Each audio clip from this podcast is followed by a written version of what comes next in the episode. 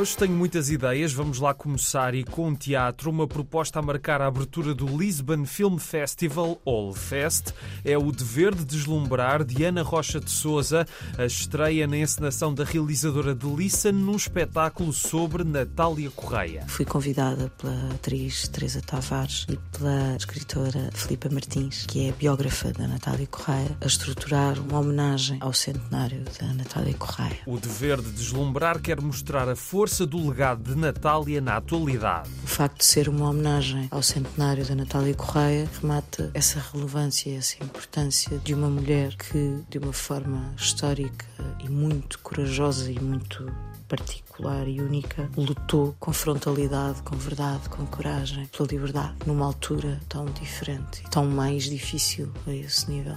A Natália foi de uma coragem ímpar. E o que é que vai ter o espetáculo? Interessava-me passar da poesia dita ou ouvida para outros leias de expressão em que a poesia toma lugar, como por exemplo é o caso da dança. Juntamos a surma, é de uma intensidade e de uma sensibilidade que é muito, muito particular e portanto este espetáculo espetáculo é uma forma de expressão e de interpretação livre daquilo que é e foi e será sempre a Natália Correia. O dever de deslumbrar amanhã e sábado por ocasião da abertura do Lefest no Teatro da Malaposta, depois de 30 de novembro a 3 de dezembro na Escola de Mulheres e ainda vai passar pelo Teatro Turim de 5 a 21 de janeiro.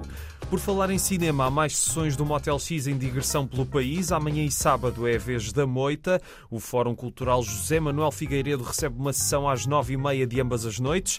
Amanhã com curtas-metragens de terror e no sábado com o filme Good Boy, que o festival descreve como um thriller perturbador imbuído de romance cômico que estuda dinâmicas de poder e controle coercivo, em que o cão pode não ser o melhor amigo do homem. De amanhã a domingo está de volta o Coimbra BD, a mostra de banda desenhada vai acontecer no Convento de São Francisco vai ter lançamentos de livros, sessões de autógrafos, debates, exposições e cinema, com curtas e longas metragens. Vão lá estar muitos autores nacionais de renome e ainda vai haver espaço para outros setores da cultura pop. Nos três dias abre às 10, amanhã fecha às 11, sábado às 9 e domingo às 6.